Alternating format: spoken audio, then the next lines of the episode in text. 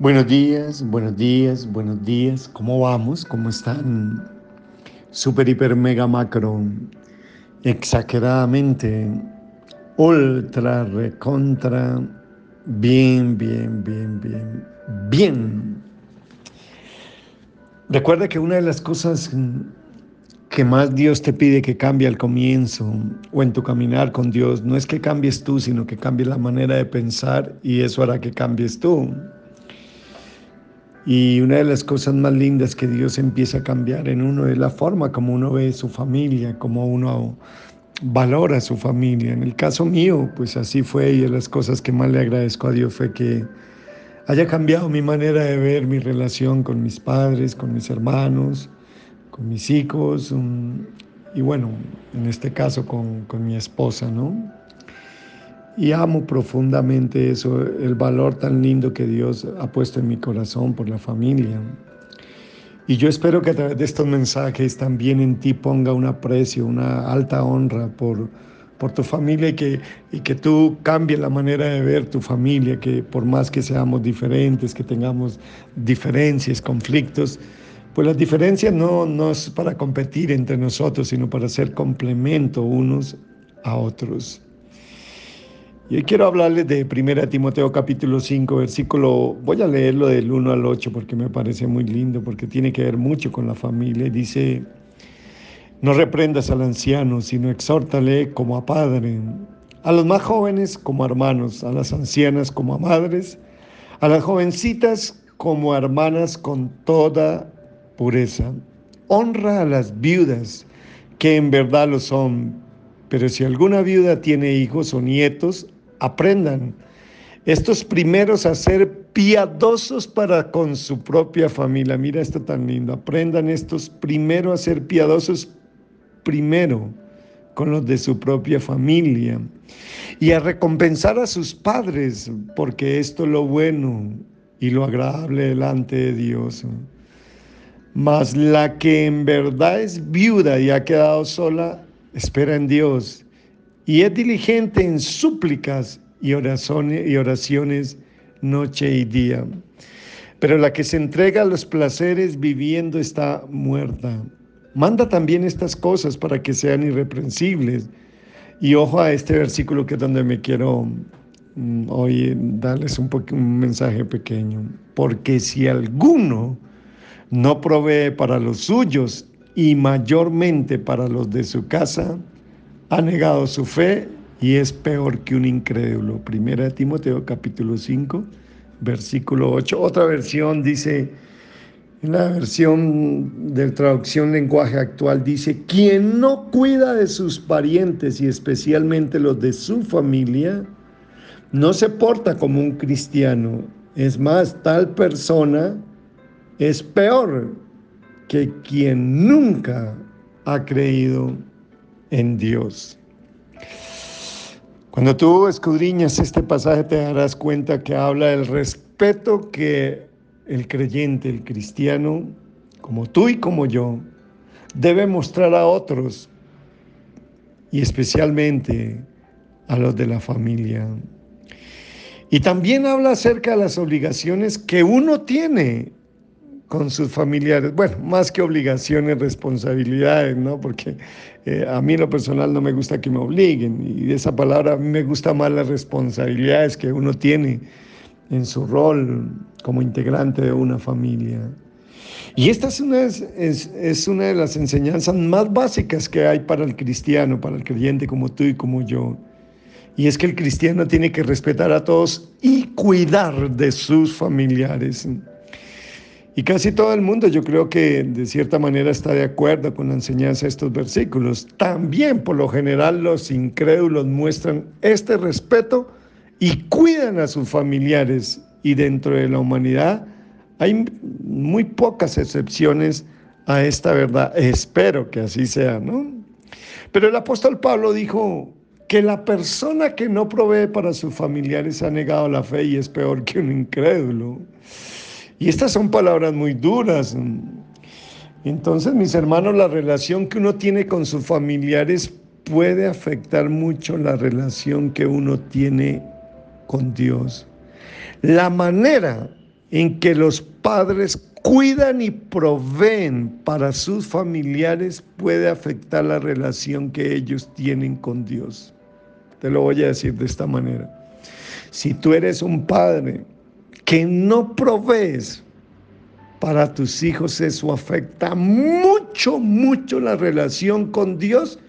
Y Dios dice que lo trata peor que un incrédulo. Oh Dios mío, se me escarbó mi corazón porque recordé la primera vez que siendo un bebé espiritual escuché este pasaje bíblico, fui confrontado muy duramente porque había fallado mucho, había descuidado como padre el ser proveedor de mis hijos, de la familia.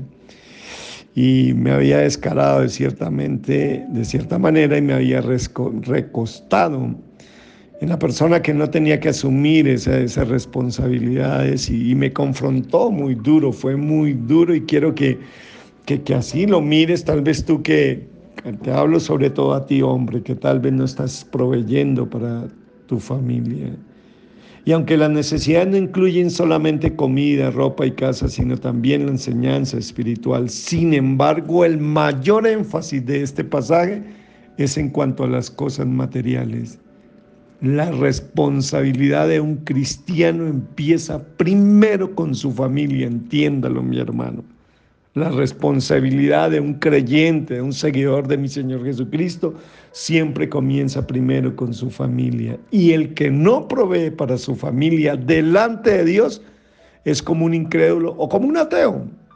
Y además pierde el respeto entre la comunidad donde vive y, y trabaja. Si la persona no merece el respeto de las personas de la comunidad, ¿cómo puede influir a uno para convertirse a Cristo? Yo recuerdo mis hermanos, que hace poco tuve una experiencia muy fea de, de alguien, que, de una persona que se predominaba creyente, que era un líder de una iglesia. Y recuerdo que cuando tuve la oportunidad de hablar con las familias, decía, él es como ridículo, viene aquí y nos predica de Cristo y ni siquiera provee para sus hijos. Yo veo que a veces gasta dinero en esto, en esto, pero cuando se trata, y me lo decían, eran sus hermanos, ¿no? Decía así, que es un ridículo, porque viene y nos predica acá y nos habla de Cristo muy bonito, pero no es capaz de proveer para sus hijos. Mire sus hijos cómo los tiene. Mire a sus hijos ni siquiera les ha dado esto, esto. Y claro, claro, ¿cómo puede uno influir a uno? a una persona para convertirse a Cristo cuando uno no es proveedor y no cumple con las obligaciones o con las responsabilidades que Dios nos demanda, sobre todo a nosotros los hombres. Las, obligaciones del cristiano o las responsabilidades del cristiano, mis hermanos, empiezan primero en su hogar, en su familia. Y uno tiene que pensar primeramente en su familia y en la responsabilidad que tiene con su familia. La obra del cristiano empieza con su familia y se extiende a sus vecinos, a sus amigos, a la comunidad, a la ciudad y al país, pero comienza con su familia y proveer para su familia es una parte esencial en la vida cristiana. Y cuando se rechaza esa parte, pues estás invalidando el total de los principios del Evangelio.